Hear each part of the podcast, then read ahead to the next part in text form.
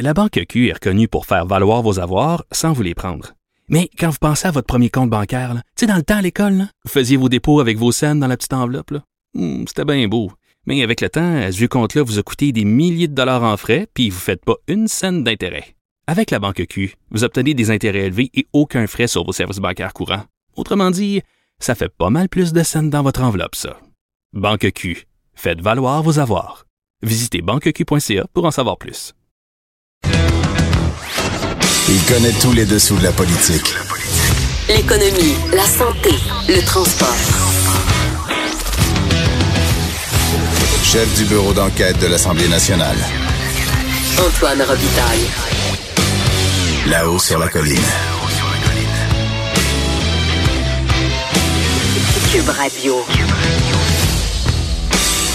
Bon mardi à tous en direct du Cochon de Cube sur la colline. Chaque colline a son histoire sans fin. C'est ainsi à Ottawa, c'est SNC et Lavalin. À Québec, c'est la laïcité, évidemment, comme toujours. euh, et les Christ en croix, comme euh, le dit si bien Geneviève Lajoie. Et il y en a encore été question aujourd'hui, mais par l'angle et par le truchement de la désobéissance civile. Il en sera question d'ailleurs euh, plus tard à l'émission avec, euh, on en discutera avec Julius Gray, euh, qui est avocat spécialisé en droit constitutionnel et en droit de la personne. On aura ensuite euh, Charles Mordret qui va nous dépayser parce qu'il est à Barcelone et il va nous parler de la Turquie. Il devait être là hier, il y a eu un pépin euh, technique euh, et donc on, on l'a pas eu. Mais Charles, donc c'est un euh, c'est un c'est un consultant international donc qui sera avec nous et un ancien euh, candidat du bloc québécois Charles Mordret et on va terminer cette heure de la haut sur la colline avec notre constitutionnaliste Patrick Taillon. Donc on va discuter constitution et c'est pourquoi on est érotisé, comme on dit toujours. Mais d'abord, évidemment, il y a une vadrouilleuse en studio euh, dans le Cochon et un compteur. Euh, je commence par euh, la vadrouilleuse qui a le droit à sa musique de présentation. Il y a de la joie. Bonjour, bonjour les hirondelles. Il y a de la joie. Dans le ciel par-dessus le toit. Il y a de la joie quand on parle de laïcité. Dit-elle. Bonjour Geneviève Lajoie. Bonjour Antoine. Correspondante parlementaire euh, du Journal de Québec, Journal euh, de Montréal, ici à Québec. Donc, est-ce qu'il y a de la joie dans les couloirs ou il y a de la dissension? Euh, là, il y avait de la joie ce matin. Oui. Oui. euh, là, il y a le député euh, de Québec solidaire, Alexandre Leduc, Oui. qui a fait un premier, une petite une première petite mêlée de presse ce matin pour nous parler euh, de de- de- d'un d'un autre dossier du lockout euh, Chez Abi. à- chez Abi.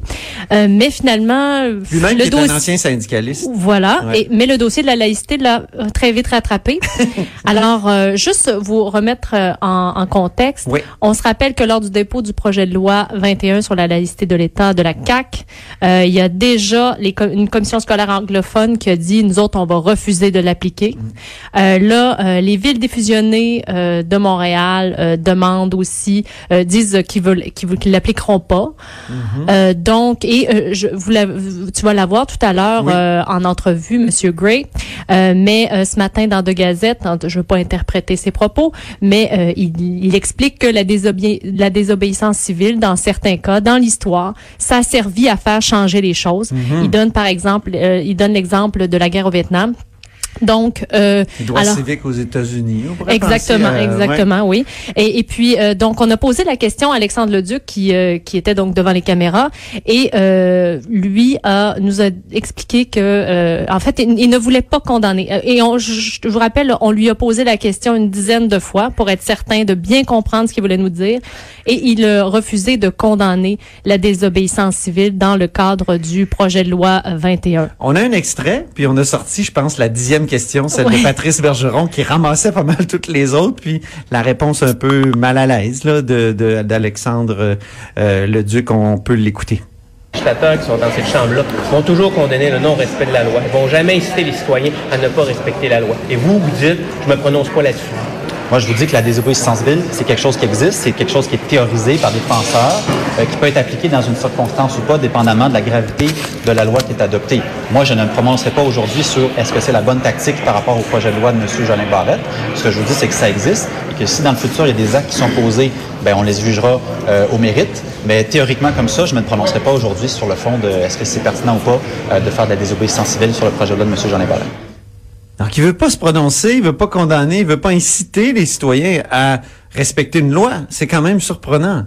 Euh, Et ça fait penser au débat qu'il y a eu en 2012 euh, avec euh, Amir Kadir. Je vous rappelle aussi- qu'Amir, lui non plus, euh, n'avait pas condamné la désobéissance civile. Si ma mémoire est bonne, parce que même il s'était fait lui-même arrêter, si je me souviens Ben bien, oui. dans le cadre de, de, de, de- du Il printemps avait arabe. dressé des parallèles avec Gandhi, avec Martin Luther King. Oui. Et, Et un peu plus tôt, dans- Il me justement- que ça dramatise tellement les enjeux parce qu'on est- on n'est pas dans des enjeux aussi graves, évidemment, que le- la, la ségrégation aux États-Unis ou, euh, je veux dire, les, les, les, les problèmes de caste en Inde. Je veux dire, en tout cas, c'était mon commentaire. Ouais. Mais euh, plutôt dans, dans la mêlée de presse, justement, euh, Alexandre Leduc, dit, et, et quand on lui pose la question justement sur la désobéissance civile, dit, vous savez, c'est pas un crime la désobéissance civile aussi. Hmm. Donc, euh, en tout cas, euh, on verra ce qu'il euh, ce qu'il deviendra, mais euh, on aura certainement de toute façon à en reparler tout au cours de la journée. Déjà, euh, le Parti québécois a réagi euh, à cette interprétation de, de Québec solidaire. Ah Le député péquiste Sylvain Godreau a dit que bon, mais ça démontre que euh, QS est en train euh, de se radicaliser euh, vraiment beaucoup. Ah bon? Voilà. Alors Ah la réponse de Sylvain Godreau. Euh, Toi, t'as passé la semaine, la fin de semaine à- au Congrès de Québec oui, solidaire. j'ai une belle fin de semaine. Ben oui. Oui, oui, oui. C'était intéressant. Qu'est-ce C'était très On intéressant. a lu tes papiers, c'était bien. Je vous avoue, je Ouais. vous avoue franchement, c'était la première fois euh, pour moi. Je, je n'avais jamais couvert Québec solidaire en Conseil national ou en Congrès ou quoi que ce soit. Donc pour moi, c'était une première expérience. Euh, J'ai été frappée par certaines Peut-être que certains de mes collègues euh, avaient déjà vu ça parce qu'ils avaient déjà couvert un événement de la sorte. Moi, tu sais, j'ai couvert Québec solidaire de ses débuts en 2006 là, jusqu'à, je pense, 2012. Ok. euh, Ben tous peut-être. les événements. Donc, Peut-être des gens, les gens sa- savent pas ça, mais dans un congrès de Québec solidaire, d'abord, moi, je trouve que c'est le un, un des endroits où on mange le mieux. si je compare aux libéraux, péquistes, aux caquistes, euh, euh, souvent c'est de la, nourriture maison qui est faite, euh, des, des, des gâteaux, des biscuits. En tout cas, je, je vous le dis comme ça. Là, Euh, je sais que c'est un détail, mais euh, c'est intéressant de, de comparer ça. Euh, ensuite, sur le parquet du Conseil national, il y a toujours trois micros. Alors, pour les intervenants, pour les femmes, pour les hommes et un micro non genré. Alors euh, ça aussi, ça, ça, ça Ouais. c'est, rare là, on voit pas ça souvent.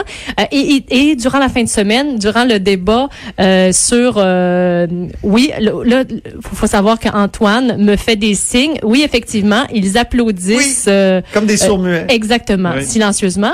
Mais aussi, euh, il y avait distribué des cartons roses euh, durant Ah. la fin de semaine, Ah bon? notamment pour le débat sur la laïcité. Et si quelqu'un se sentait euh, anxieux, aimait pas la tournure des événements du débat, il pouvait brandir son carton rose. Alors, ça n'a pas été le cas. En tout cas, moi, ce que j'ai vu, il n'y a jamais eu de carton rose de brandi, mais euh, c'était c'était intéressant. Euh, Ah oui, pour- oui, c'est oui, une oui. nouvelle pratique, ça? J'ai jamais, euh, Oui, ben, jamais observé ça. non, mais je pense que c'était vraiment en- dans le but de de de, euh, de de favoriser le meilleur débat possible. Et d'ailleurs, il n'y a pas eu de dérapage. Je vous le dis franchement, là, euh, on aurait pu s'attendre à du dérapage. Euh, il y a certains commentaires qui étaient euh, assez rudes envers le gouvernement de la CAC par les militants, mais je veux dire en général, ça pas de ça a pas euh, il y a pas eu de problème ou de propos déplacés. Euh, Peut-être un petit euh, un petit commentaire aussi. On se rend compte rapidement quand on couvre un, événement comme ça, les militants de Québec solidaire comparés aux militants euh, péquistes ou libéraux, euh, je trouve la grande différence ils ont pas l'impression, en tout cas, ils font pas, ils décident pas en fonction de ce que les députés vont faire avec ce qu'ils décident. Donc, euh, ils se foutent un petit que peu. je traduise? Oui. Ils se sacrent complètement de ce que les députés vont avoir à gérer. Voilà, donc en fin de semaine, on a une preuve de ça position. parce que bon, premièrement, ils ont changé, euh, ils, ont, ils ont- ils ont changé de position. Maintenant, ils ne défendront plus Bouchard Taylor, mais euh, ils, ils vont être contre toute interdiction des signes religieux. Mais plus encore, maintenant le visage découvert, ils ouvrent la porte au visage découvert dans les services publics. Et donc ça, peut-être qu'on l'attendait moins, euh, ce, ce, ce, ce revirement-là. Et puis euh, donc euh, là, c'est certain que depuis, ben les députés de Québec solidaire doivent maintenant défendre cette position-là, qui est peut-être un petit peu plus difficile à défendre que la précédente. oui, absolument. On a vu Gabriel Nadeau-Dubois hier euh, faire des, des tours de patin assez impressionnants. Oui, puis il a, il- je, je vous rappelle, il a vraiment rabroué euh, sa collègue Ah oui, Ruba, Gazal, euh, qui s'était avancée à euh, commenter jusqu'où la position de Québec solidaire pourrait aller, c'est-à-dire elle, elle, en s'appuyant sur la position de la nouvelle position de Québec solidaire, elle disait ben moi, j'imagine qu'effectivement, il pourrait y avoir une fonctionnaire au téléphone qui travaille euh, comme téléphoniste euh, avec un ICAB ou une burqa, en tout cas un voile intégral. Alors là, Gabriel Nadeau-Dubois n'a pas aimé ça du tout. Et euh, il, a, il a dit, dorénavant, on ne fait plus, on ne commande plus les cas par cas. Mais lui, lui, lui en a fait, mais pour Ouais. commenter l'inverse, c'est-à-dire pour commenter seulement des cas où les gens devraient se dévoiler. C'était le politicien qui se révélait, là. Effectivement. Merci beaucoup, Merci. Geneviève Lajoie, donc correspondante parlementaire au Journal de Québec, Journal de Montréal. C'est le temps du, de me tourner vers le compteur, Jean-François Gibault, directeur de la recherche à QMI. Bonjour Jean-François. Allô, Antoine? Tu as le droit à ta musique, toi aussi. Oui.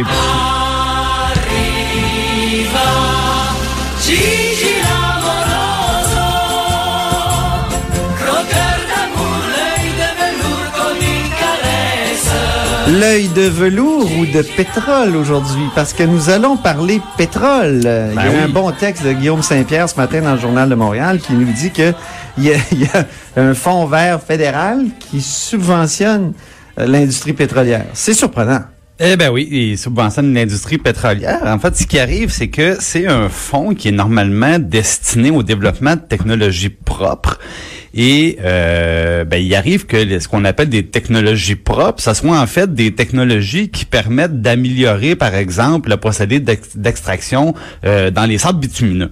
Donc, euh, on pollue un peu moins, mais tout ça, évidemment, en produisant du pétrole. Alors, il y a un débat, est-ce qu'on devrait uniquement soutenir les énergies euh, renouvelables ou si on doit considérer aussi que si on rend le- le- le- les sables bitumineux, par exemple, un peu moins polluants, ben, euh, est-ce que c'est valable, est-ce que c'est pas valable? Chose certaine, ça nous amène à un niveau de subvention qui, pour le gouvernement de M. Trudeau, est essentiellement le même que celui euh, qui était sous le gouvernement conservateur de M. Harper. Il y a vraiment une continuité entre Ben, il y, a les une, deux, hein. il y a une belle continuité. Non seulement il n'a pas changé les cibles de réduction de gaz à effet de serre, mais pour l'industrie pétrolière, euh, finalement, il, il fait la même chose que Il fait la même chose, puis peut-être même un peu plus, puis je vais t'en reparler dans, dans quelques minutes.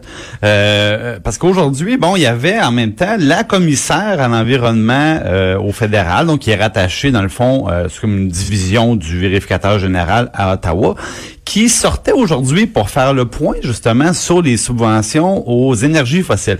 Et là, sa vérification portait sur le ministère des Finances. Parce que dans le passé, souvent, euh, la commissaire demandait au ministère des Finances, faites-moi le portrait là, de tout ce qu'on donne euh, au, secteur des hydrocarbures. Et là, le ministère des Finances sortait les mesures fiscales, donc des, des mesures pour alléger l'impôt, euh, qui étaient destinées spécifiquement, par exemple, au secteur pétrolier. Mais là, disait, mais un instant, parce qu'il y a un paquet de mesures d'application générale qui profitent beaucoup au secteur pétrolier et ça vous en tenez pas compte. Alors lui avait commencé le ministère des Finances à dire bon d'accord on va commencer à, tenir compte de ça. Mais là aujourd'hui elle nous dit bon là il a, commencé un petit peu à regarder ça. Ils ont évalué 12 mesures sur une douzaine qui restaient. Mais elle dit il regarde seulement l'impact économique. Il regarde pas du tout l'impact euh, plus social plus environnemental. Donc est-ce que c'est quelque chose qui est soutenable à long terme comme activité économique? Donc elle leur donne une, une assez mauvaise note et euh, faut lui donner un peu raison sur un aspect, Antoine. C'est que là, à matin, bon, Guillaume nous rappelle 50 millions pour les énergies fossiles. À l'automne, il y avait une mesure comme ça, 14 milliards. Ben oui. 14 000 millions. C'est une Et goutte, là. C'est une mesure générale. hein. Ce qu'il y a aujourd'hui, c'est une goutte par une rapport goutte. à ce que tu, Voilà, parce que tu as soulevé ou même souligné dans la mise à jour budgétaire. dans l'énoncé économique de cet automne, ce qui s'est passé, c'est que c'est une mesure gigantesque, donc de 14 milliards de dollars, qui en théorie est accessible à toutes les entreprises. Par contre, en pratique, on s'était rendu compte qu'il y a 20% de l'argent, ou à peu près, qui s'en allait dans les poches euh, des pétrolières, donc près de 3 milliards de dollars qui s'en va dans les poches des pétrolières, alors que c'est une mesure d'application générale. Donc précisément ce que dénonçait euh, la commissaire. Et donc ça, ça, là-dessus, ça lui donne un peu raison. Et pour faire le tour un peu de la, de la question pétrolière, ben il y a Pierre-Olivier Pinault, hein, qui est un, un- un professeur des, euh, des euh, HEC à Montréal, des Oui. études commerciales Qui avait une bonne lettre ce matin qui dans avait une, la presse qui avait une lettre un matin que je trouvais intéressante parce que lui, il se définit un petit peu euh, par le contraire euh, au niveau intellectuel, c'est-à-dire qu'il nous dit, ben c'est drôle parce qu'il dit les, les, progressistes au Québec, ils nous disent beaucoup, bon, il faut, il faut tout empêcher. Il faut dire à, à Desjardins, à la caisse de dépôt, vous avez plus le droit d'investir dans, dans les énergies fossiles, euh, faut arrêter les subventions, faut arrêter les, les, les, les projets de pipeline. Bon, mais il dit c'est bizarre parce qu'il dit les progressistes quand il est question, par exemple, de d'autres problèmes euh, sociaux, euh, il, dit, il parle de, de prostitution, il parle de l'encadrement de la drogue, par exemple, ils disent, ils comprennent que l'interdiction, ça règle pas les problèmes. On déplace le problème, des fois on, en crée des pires. Ben il dit, il dit en fait, il dit lui il est spécialiste en énergie. Il dit le pétrole c'est pareil. Il dit quand on, s'empêche de faire des projets au Québec, au Canada. Euh, par conscience environnementale. Ils disent, en fait, on fait le jeu de pays comme l'Arabie saoudite, la Russie, euh, l'Iran, l'Irak et même les États-Unis qui se font un plaisir de nous vendre euh, de nous vendre leur pétrole. Et évidemment un pétrole sur lequel on n'a aucun euh, aucun contrôle ni aucune retombée positive. On a que les retombées négatives en fait. Et ce que souligne M. Pinault c'est que c'est peut-être plus sur notre consommation qu'il faut agir. Donc mettre nos énergies à moins consommer de pétrole plutôt qu'à empêcher les projets de production pétrolière. Pourquoi? Parce qu'on peut bien on peut bien décider qu'il n'y aura pas de pipeline ou de, de puits de pétrole, mais euh, Antoine, tu vas encore avoir ta voiture à la station de service, mettre de l'essence dedans. C'est juste que l'essence va venir des États-Unis ou d'ailleurs, plutôt que de venir du Canada. Et c'est le cas par... un dilemme, là, pipeline euh, ou train, parce que les Ben, deux sont dangereux. Les deux sont dangereux. Oui, le pipeline, il coule. Il paraît qu'il coule moins souvent puis explose moins souvent que, que les trains.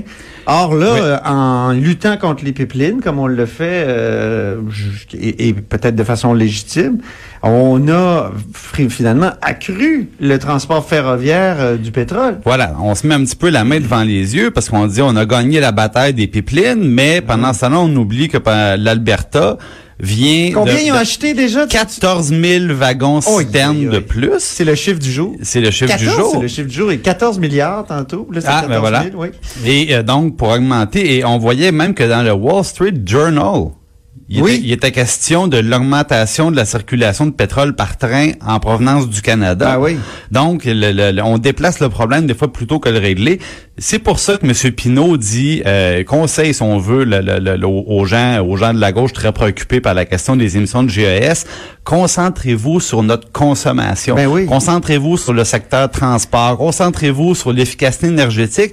Et quand on consomme moins de pétrole, c'est là qu'on fait mal aux pétrolières. C'est là qu'on oblige des C'est pas en fermetures. disant à Desjardins arrêtez d'investir. De toute façon, est-ce qu'on n'est pas en transition? Si on est en transition, il y en a encore du pétrole.